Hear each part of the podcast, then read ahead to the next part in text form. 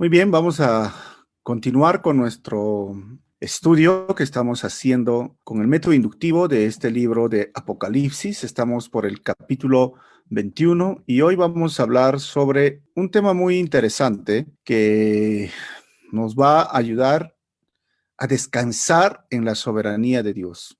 Cielo nuevo, tierra nueva y la nueva Jerusalén. Eh, no vamos a terminar el estudio, vamos a estudiar unos versículos, porque es importante recordar que cuando estamos estudiando Apocalipsis, Juan es el que escribe entre el año 95 a 100, está en la isla de Patmos, y él tiene una perspectiva judía. Los judíos tenían una escatología. ¿Qué significa esto? Un estudio de los acontecimientos finales especialmente eh, referente a todos los profetas que hablaban de lo que el Mesías iba a hacer cuando Él venga, y algunas partes ya se han cumplido, pero también iba a hablar del reino que iba a venir, un reino literal que ya hemos visto el milenio. Ahora, Zacarías, Daniel, todo esto tiene que ver con ah, la escritura apocalíptica y también uh, hay algunas circunstancias que necesitamos recordar desde la perspectiva judía que hoy nos van a ayudar a entender de qué se trata exactamente eh, esta carta, el cielo nuevo, la tierra nueva. Ok, entonces bienvenidos, estamos estudiando versículo por versículo. hoy día el capítulo 21 nos trae lo siguiente. Estamos hablando de que Jesús, si ven acá la cruz, la iglesia, la novia, Luego viene lo que es el rapto o el arrebatamiento, vienen los tres años y medio, el gobierno del anticristo, la, eh, la, gran tribulación, o los siete años, perdón, tres años y medio más. Luego las bodas del Cordero que hemos visto. Y luego viene la segunda venida de Cristo en esta flecha celeste y luego sucede el milenio. Y luego vamos a ver que Satanás es atado por mil años y después de eso, de mil años, hemos visto que engaña a muchas personas que están, que han salido del milenio y que han tenido y disfrutado de un reino diferente, un reino basado en la justicia, la paz y el amor. Ese es el reino que va a ser literal, donde Satanás no va a estar actuando. Pero nos vamos a dar cuenta que después, al final de mil años, Satanás sale, engaña y sucede esta confrontación que se lo conoce como God y Magot, y luego el anticristo, el falso profeta son lanzados al lago de fuego. Esto se puede decir, es el Armagedón, Got y Magot. Bueno, vienen los juicios, los tronos y cielo nuevo y tierra nueva y va a venir la nueva Jerusalén. ¿Cómo será esta ciudad de la nueva Jerusalén?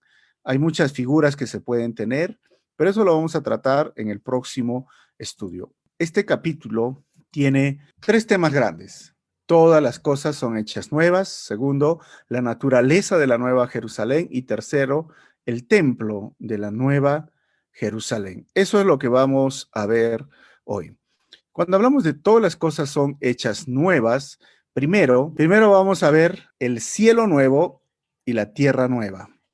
Del versículo 2 al 4, la nueva Jerusalén desciende del cielo. Y del versículo 5 todas las cosas son hechas nuevas. Y del versículo 6 al 8, la invitación y una advertencia. Recordemos que estamos estudiando este libro de Apocalipsis, donde del versículo 1 al capítulo 3, básicamente el versículo 22, Jesús se presenta como el Señor de las iglesias, porque todo este libro de Apocalipsis se basa en Jesucristo.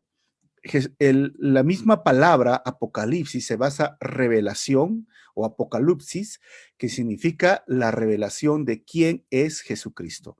Luego hemos visto de que del 4.1 hasta el 20.15, Jesús se presenta como el león sobre las naciones. Todo lo que sus acontecimientos se presenta el león de la tribu de Judá, el cordero y el león, el Señor de las iglesias. Y del 21 al 22, Jesús es el cordero entre los creyentes. Entonces, solamente para recordar un poquito desde una perspectiva diferente de las características de nuestro Señor Jesucristo, como hemos venido estudiando. Si queremos armar de forma cronológica este libro, este con los capítulos, recuerden que sucede en el capítulo 4, dice la palabra después de esto el metatuata, y la iglesia no se menciona hasta este capítulo, ¿no?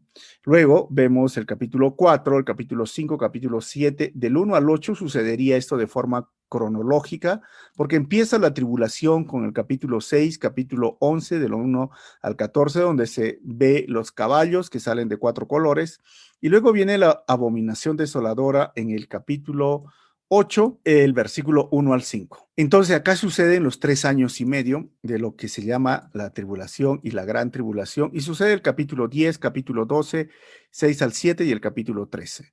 Luego nos va a narrar los acontecimientos de la gran tribulación, el capítulo 8 al 9 al 20, el capítulo 11, el 15, 19, el capítulo 15 y el capítulo 16, y va a suceder en medio de la gran tribulación, todo lo que hemos visto en el capítulo 7, del 9 al 17, capítulo 14, del 1 al 13, y seguimos avanzando esos tres años y medio.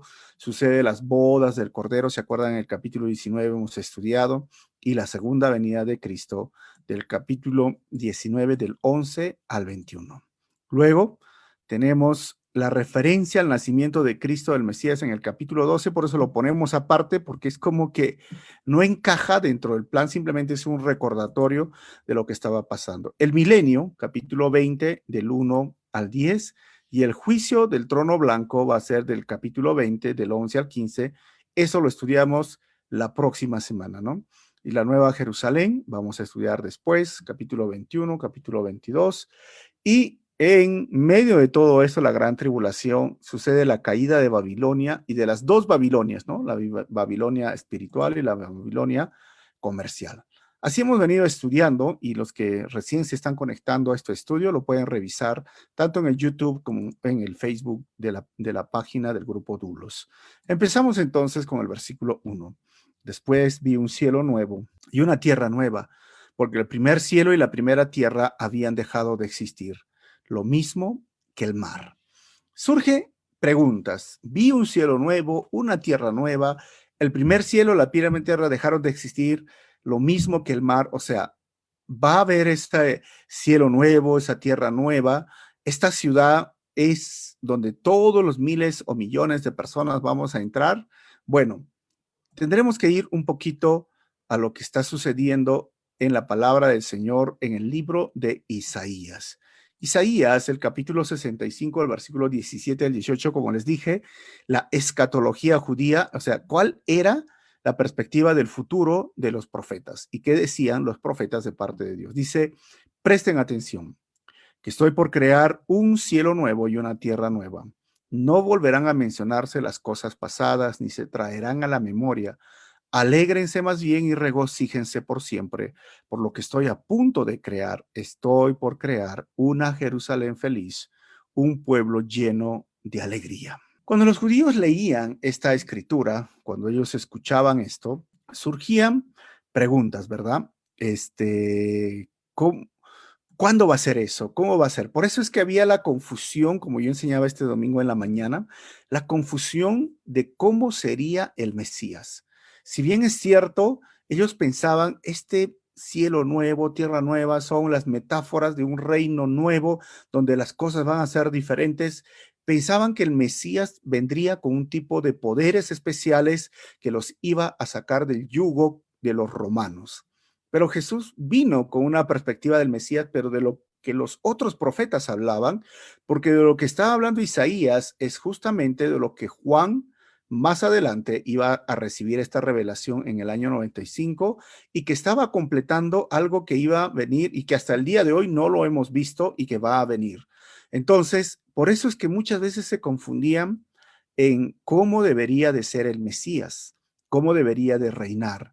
Así que nosotros también tengamos cuidado, ¿no? Porque va a venir un cielo nuevo y una tierra nueva. Entonces, concuerda con lo que dice la Biblia, con lo que eh, Pedro dice se va a quemar y hemos visto que el juicio va a ser fuerte, los animales van a morir.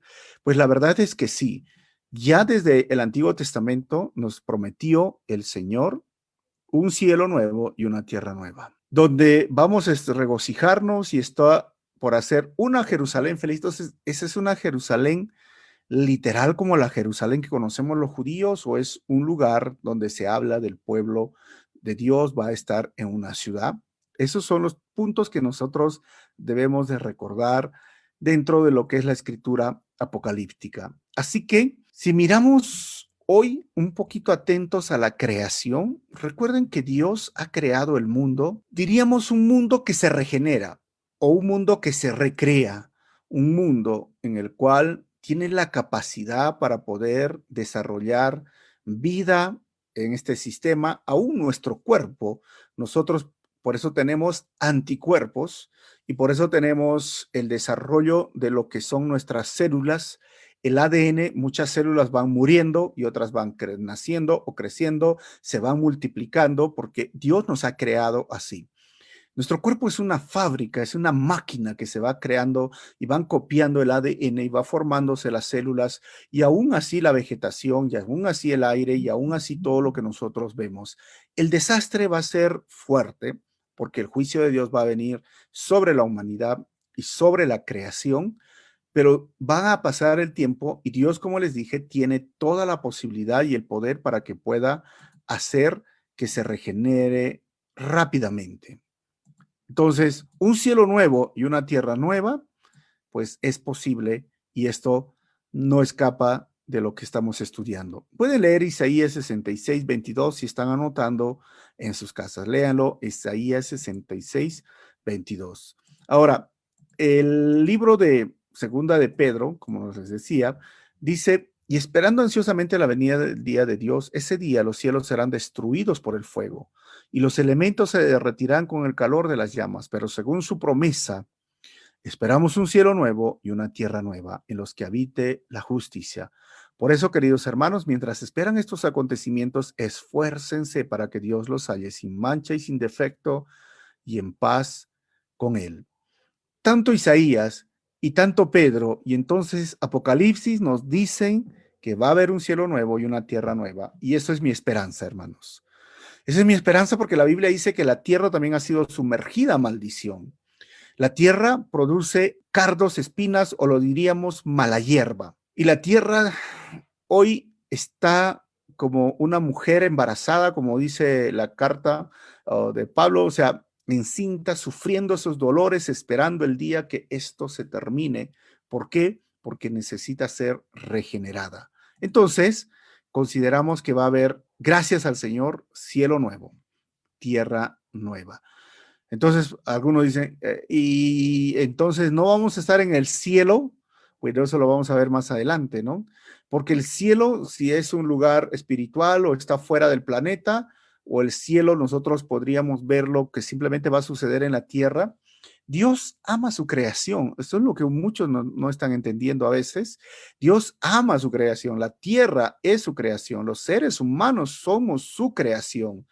Y destruir no está tanto dentro de sus planes. Por eso es que muchas personas a veces me preguntan, ¿y por qué Dios no lo destruye a Satanás? ¿Por qué no, por qué no hace algo? Lo hace papilla, lo hace humo y se acabó, ¿no?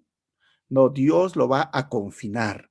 Dios lo va a poner en el lago de fuego, en el infierno, eternamente. O sea, no lo va a destruir, o sea, no lo va a acabar. Sería ir en contra de sus atributos. Por eso, como le digo, si no va a eliminar a Satanás por completo, ¿Cómo eliminaría al ser humano o la creación o la Tierra como la, nosotros la conocemos?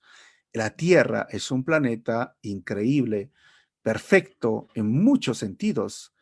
Los científicos están buscando vida en otros planetas y no lo encuentran. No lo encuentran porque las condiciones no son favorables. Hoy día se sacan teorías de los multiuniversos, ¿no? No sé si han escuchado de que en algún universo hay una, en cada universo hay una tierra, la verdad es que no tienen sustento hoy día científico. Lo que sí vemos es que va a haber esa tierra nueva.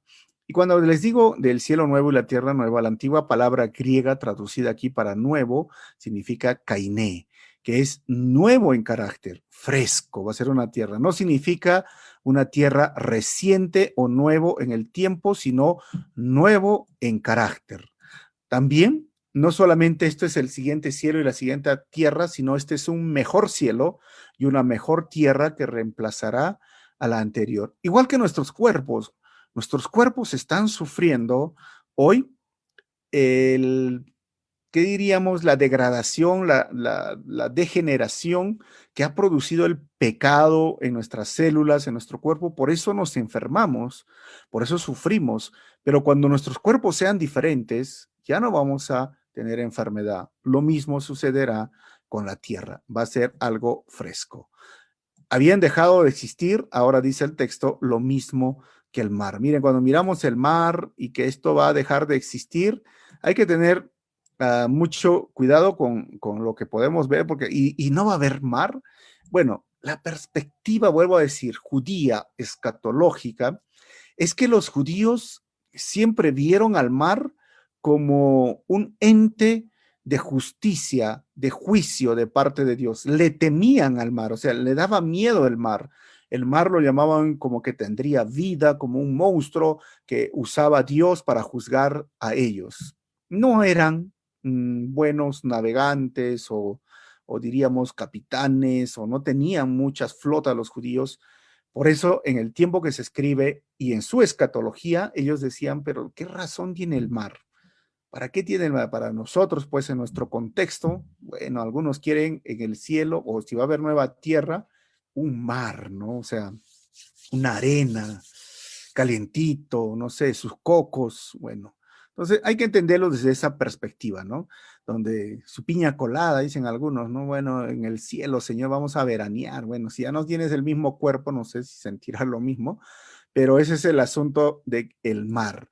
Por eso Juan cuando escribe dice, habrá dejado de existir, lo mismo que el mar. Ah, bueno, bueno, al final lo veremos, pero desde una perspectiva judía, eso es lo que ellos veían. Versículo 2 dice, vi además la ciudad santa, la nueva Jerusalén, que bajaba del cielo. Por eso, si no es un asunto que vamos a ir, sí, vamos a estar por un tiempo, pero al final baja.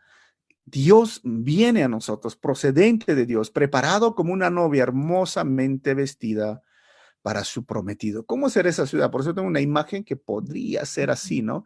Pero la verdad es que la ficción siempre supera, o perdón, la realidad supera la ficción. No sabemos, pero yo me imagino, uy, que será una ciudad muy linda. No sé qué estilo tendrá, ¿no? Algunos tienen en su mente de belleza, por ejemplo, ahí están los arquitectos. ¿Qué sería, no? Algo moderno, un edificio, no sé, para mí me gusta mucho lo antiguo, ¿no? Me encanta los castillos, me encanta el estilo gótico, me encanta esas cosas que nosotros podemos tener. Entonces, me encanta esas cosas, el estilo antiguo, pero algunos dicen, no, me encanta el estilo moderno. Bueno, al final Dios es el que decide y es, lo más importante es que vamos a estar ahí, no tanto a ver si me gusta la ciudad. Bueno, si no te gusta la ciudad, qué difícil será, pero lo más importante es estar allá, ¿no? Que bajaba del cielo.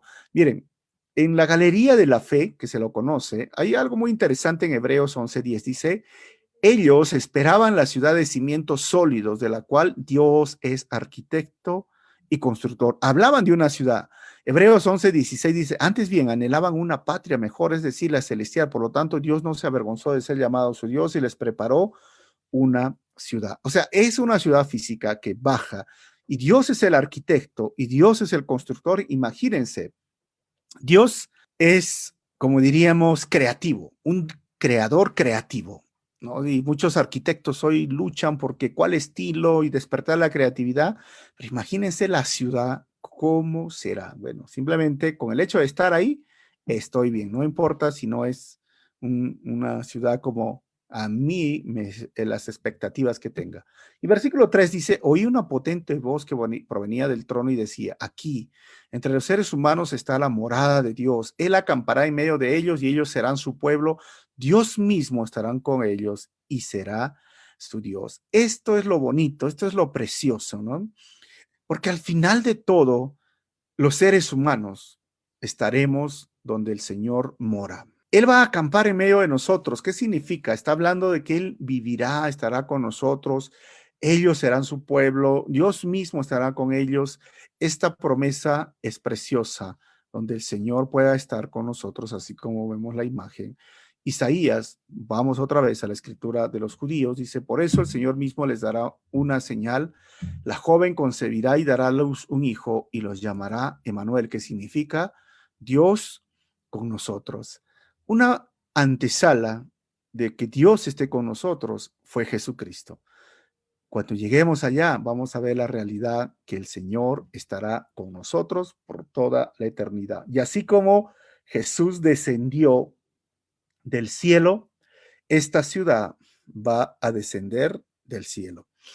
Así que esto es lo que nos espera. Versículo 4, Él les enjugará toda lágrima de los ojos. Ya no habrá muerte, ni llanto, ni lamento, ni dolor, porque las primeras cosas han dejado de existir. Hermanos, si en algún momento tú te sientes frustrado, desanimado, si en un momento sientes que no hay salida en la vida, a veces si tienes pena por las cosas que están sucediendo o aún cuestiones políticas, económicas o aún el asunto de salud, el virus que, estábamos, que estamos viviendo, grábate este versículo. En un futuro no va a haber muerte. Si has perdido un ser querido, si has hoy ha partido con el Señor, vas a estar con el Señor, con eh, nuestro Señor por toda la eternidad. Si en algún momento tú has, tú has este, eh, eh, pasado enfermedades y a veces tienes enfermedades terminales, recuerda que puedes estar hoy día feliz porque el Señor va a terminar ese momento en el cielo. Nunca más vas a, vas a tener una enfermedad. Recuerda que sea lo que sea, lo que hayas perdido un ser querido, allí lo vas a ver no va a haber llanto, no va a haber dolor, no va a haber lágrimas. Todo ha dejado de existir. Esto nos debe dar confianza porque al final de todo lo que vivimos, el Señor tiene el control y el Señor nos va a llevar a todos sus hijos a ese lugar. Los que son su pueblo, nos enjugará porque las primeras cosas han dejado de existir. No importa lo que hayas sufrido de niño, no importa lo que hayas sufrido de adolescente, no importa lo que hayas pasado en tu matrimonio, con tu familia, con tus hermanos, con papá, con mamá, todo tiene un final. Todo acabará. Recuérdalo eso, no va a ser eterno el dolor, no va a ser eterno el sufrimiento. Toda lágrima se va a acabar pronto. Yo espero y anhelo ese día, yo no sé, pero yo espero ese día en que yo pueda estar con mi Señor. Por eso Isaías 25, 8 decía, devorará la muerte para siempre el Señor omnipotente, enjugará las lágrimas de todo rostro y quitará de toda la tierra el oprobio de su pueblo. El Señor mismo lo ha dicho. Lágrimas no van a existir, hermanos. Vamos a estar por siempre con nuestro Señor. Mateo 5.4 dice, dichosos los que lloran, porque serán consolados. Filipenses 3:20, en cambio nosotros somos ciudadanos del cielo, de donde anhelamos recibir al Salvador, al Señor Jesucristo. Si en algún momento dices, oye, ¿qué está pasando en nuestros países? Sabes, tú eres ciudadano del cielo. Tu ciudadanía no está acá. Así que no estés enfocado ni preocupado por tanto de las cosas que puedan suceder acá. Preocúpate por las cosas que están en el cielo y de hacer tesoros en el cielo. Versículo 5. El que estaba sentado en el trono dijo, yo hago nuevas todas las cosas y añadió, escribe, porque que estas palabras son verdaderas y dignas de confianza. Esto es otra frase que debe de, de descansar. Yo hago nuevas todas las cosas. ¿Tienes un pasado que no te gusta? Tienes quizás algo en tu vida que no te gusta o has pasado algo que realmente a ti no te gusta, dice el Señor, yo hago nuevas todas las cosas. Y no está diciendo que, bueno, son reencauchadas o mira, lo voy a arreglar, lo voy a reparar. No, entiende el punto, es nuevo. Nuevo significa es algo diferente en su tipo y es mejor para nosotros cuando el Señor en su trono nos muestra. Versículo 6. Ahora vamos a ver la invitación y una advertencia. Dice, también me dijo, ya todo está hecho. Yo soy el alfa y el omega, el principio y el fin. Al que tenga sed, le daré de beber gratuitamente de la fuente del agua de la vida. Es como dijo el Señor, ¿se acuerdan? Ya todo está consumado, ya todo está hecho. Esto debemos de descansar. Y el alfa y el omega y el principio y el fin ya se presentó en el capítulo 1. Y al que tenga sed, al que tenga sed, dice el que, aquel que está sentado en su trono, al que tenga sed, él le dará del agua de la vida. Ahora, cuando hablamos de esta, de esta, esta palabra, yo soy el alfa, el omega, hay tres tipos de frases que describen la existencia única y eterna de Dios. Primero, redundando un poquito, el primero y el último. ¿Dónde lo encontramos eso? En Isaías 41.4, Isaías 46.6, Isaías 48.12 y hemos visto en Apocalipsis 1.17, Apocalipsis 2.8 y Apocalipsis 22.13. Otra frase que dice el principio y el final, que está en Apocalipsis 21.6 y en Apocalipsis 22.13.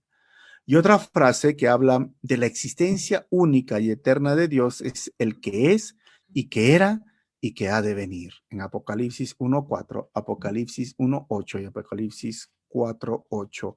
Estas tres frases se repiten y describen la existencia única y eterna de nuestro Dios. Y cuando dice el texto, al que tenga sed le daré de beber gratuitamente de la fuente del agua de vida, debemos de recordar que Romanos 6:23 nos dice la porque la paga del pecado es muerte, mientras que la dádiva de Dios es vida eterna en Cristo Jesús, nuestro Señor. Y ese es el regalo, ¿cuál? La fuente de agua de la vida. Efesios 2.8 dice, porque por gracia ustedes han sido salvados mediante la fe, y esto no procede de ustedes, pues es, sino que es un regalo de Dios. La única forma, hermanos, de poder disfrutar de esa agua de vida es siendo salvos, es por lo que Dios hoy nos invita gratuitamente a recibir esa salvación y rechazar lo gratuito es desperdiciar la vida. Dios hoy nos está invitando. Es como la mujer samaritana le dijo a Jesús, dame de esa agua para nunca más venir a este pozo, para nunca más trabajar, para nunca más tener sed. Y Jesús le estaba hablando de la salvación, de tener el agua de vida. Dice, yo soy el agua de vida. Es que cuando nosotros tenemos a Jesús, tenemos todo. Cuando tú y yo tenemos a Jesús, mira, el único asunto es nuestro cerebro que recuerda el pecado y Satanás que nos quiere recordar el pecado, pero en el fin debemos de disfrutar de esa agua de vida. Las cosas se van a poner peor, como hemos visto en el libro Apocalipsis. La situación se puede salir de control, pero si tú disfrutas de esa agua de vida, nunca más vas a tener sed. ¿Y qué significa? No te va a inquietar lo que pasa con el mundo. Pero si tú no disfrutas de esa agua de vida, si tú no tienes la convicción de tu salvación, siempre vas a estar preocupado, pensando el mundo, lo que pasa, la economía, todo eso. Han pasado ya dos mil años y cada persona ha tenido que disfrutar del agua de vida. Y si tú no lo estás haciendo, porque es gratuito, Rechazar lo gratuito, por eso digo, es rechazar la vida, desperdiciar la vida. Esta agua de vida es como la misma idea, la misma idea de poder disfrutar el agua, no sé, cuando uno está sediento, cuando uno está pasando momentos difíciles. Esto es el agua que ustedes ven acá. Qué alegría, ¿no? De disfrutar esa paz, esa tranquilidad. Yo no sé, pero yo soy, eh, me gusta el agua, ¿no? Y estoy sediento y cuando estoy sediento y tomo un agüita, ¡ah! Qué refrescante. Como les dije, esto es la salvación, es la relación personal que tenemos con Jesucristo, son sus palabras. Disfruta de la presencia del Señor y relájate y disfruta y ten hoy día la oportunidad de, de una vez más beber de esa agua de vida. Y luego dice el texto, el que salga vencedor heredará todo esto y yo seré su Dios y él será mi hijo. Vencedor, hermanos. Y es otra vez lo que habla de la perseverancia. Es como la frase que aparece en todas las cartas de la iglesia que hemos visto en el 2.7, en el 2.11, 2.17, ¿no? Lo cual permite relacionar esos primeros capítulos con la conclusión, donde el cual nosotros vemos que el que salga vencedor heredará todo esto.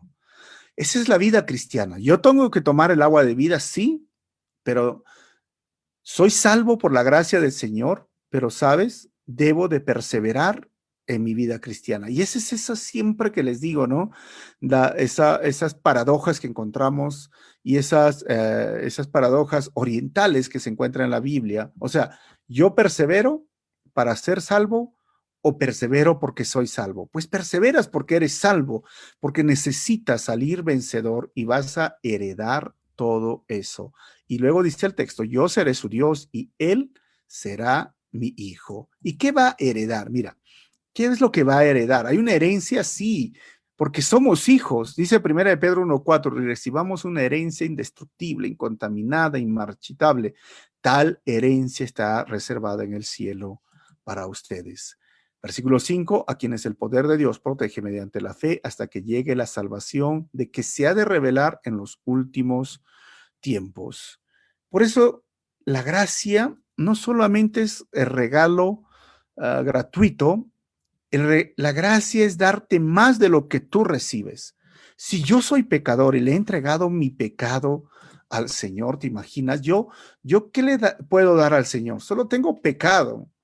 Y Dios ha abierto mis ojos, Dios me ha salvado por su gracia y ahora me da más de lo que yo merezco. Eso es la gracia el regalo inmerecido, pero nos da mucho más de lo que nosotros merecemos. Y Él tiene reservado una herencia para ti y una herencia para mí. ¿Acaso eso no es un milagro? Y deberíamos vivir agradecidos y deberíamos nosotros perseverar, salir vencedores en medio de toda esta inseguridad que vivimos en el mundo o en nuestro contexto político o nuestro contexto de pandemia, salir vencedor, porque sabes, hay una herencia hay algo que nos está esperando, no por nuestros méritos, sino por los méritos de Cristo, porque la gracia es eso. En otras palabras, es la yapa, si lo podríamos llamar, ¿no? En nuestro lenguaje coloquial peruano es la yapa. Ya he recibido el perdón, ya he recibido la misericordia, yo ya tengo la vida eterna, hay una ciudad que está esperándome, hay un cielo nuevo, una tierra nueva que voy a tener y encima voy a tener una herencia. Qué bueno, ¿no? La yapa. Aquí no le gusta la yapa, hermanos entiendan, eso es lo que vamos a recibir. Y luego dice, yo seré su Dios y seré mi hijo, Romanos 8, 17, y si somos hijos, somos herederos. Miren, porque eres hijo, eres heredero. Herederos de Dios y coherederos con Cristo. ¿Y qué significa? Lo que recibe nuestro Señor lo recibimos nosotros. Pues si ahora sufrimos con Él, también tendremos parte con Él en su gloria. ¿Cómo será? Más detalles no lo da, pero solo disfrutamos de la gracia de nuestro Señor. Segunda de Corintios 6, 16, 18 nos dice, ¿en qué concuerdan el templo de Dios y los ídolos? Porque nosotros somos templo del Dios viviente.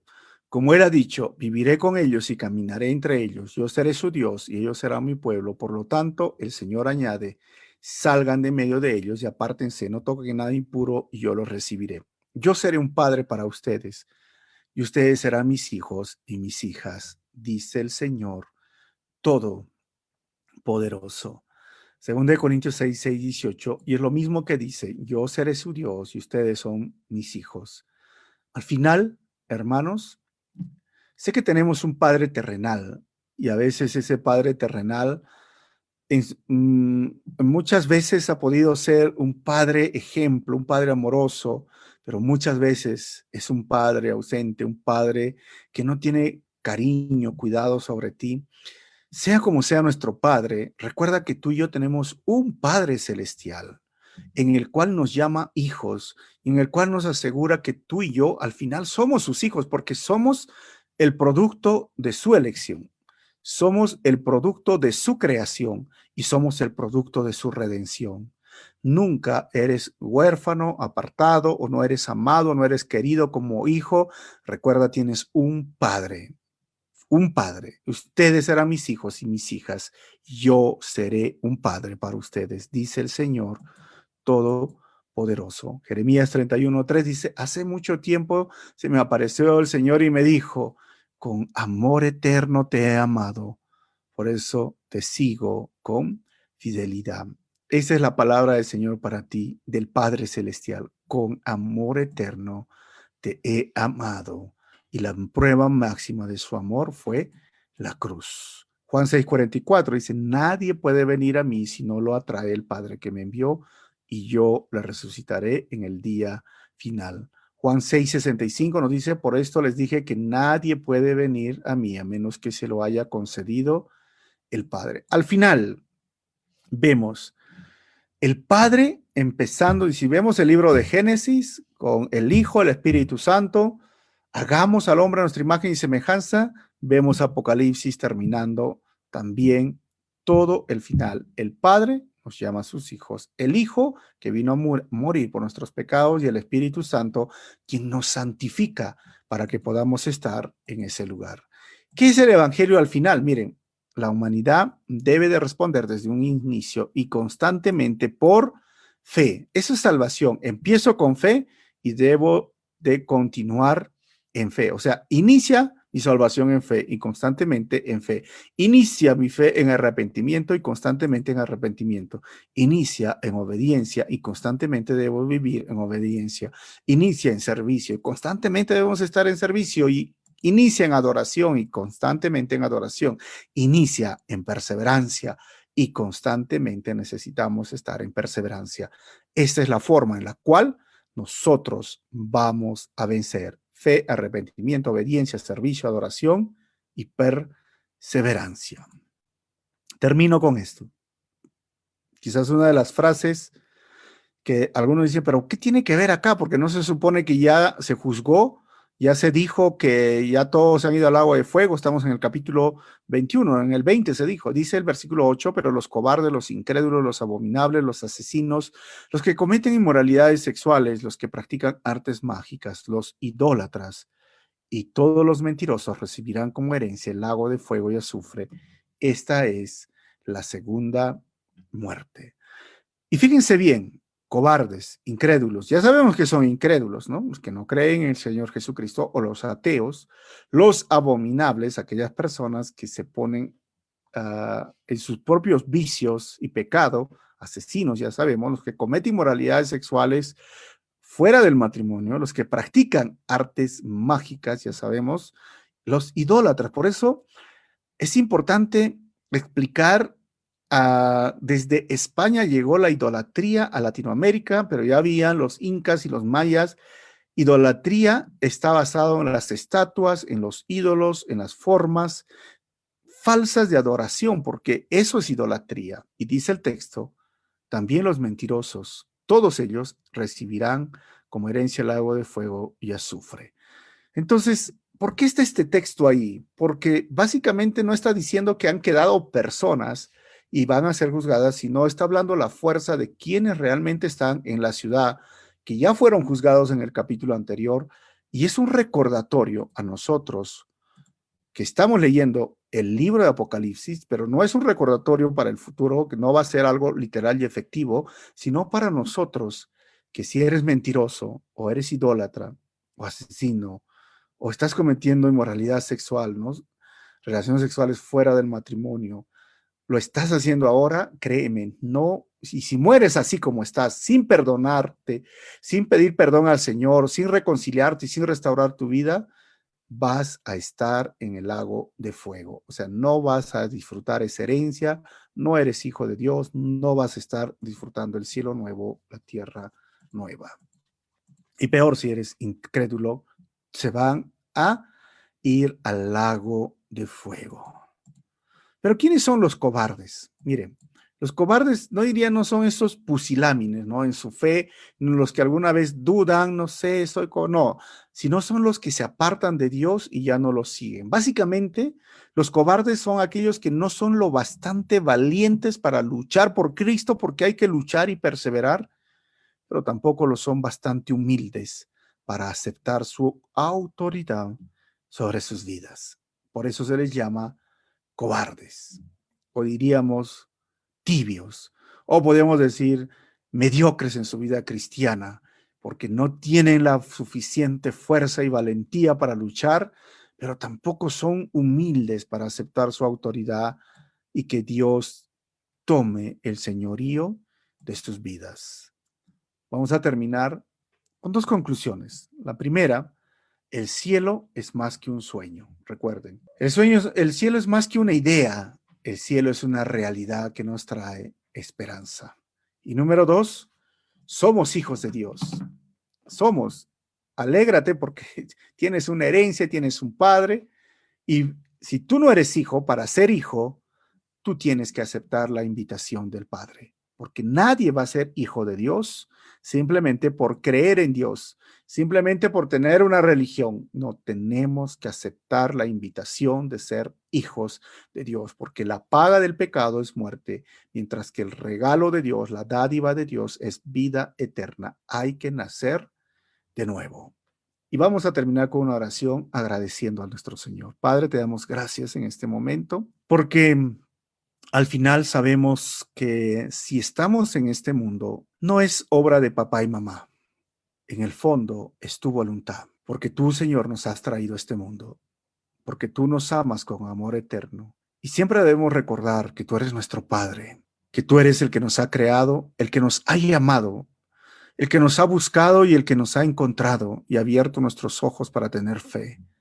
Y encontramos fe en esta bendita Trinidad, tú como Padre, nuestro Señor Jesucristo, quien murió por mí, murió por mis hermanos, y el Espíritu Santo santificando nuestra vida, ayudándome a perseverar, porque te necesitamos perseverar, salir vencedores, y tú nos tienes preparado un lugar tan especial.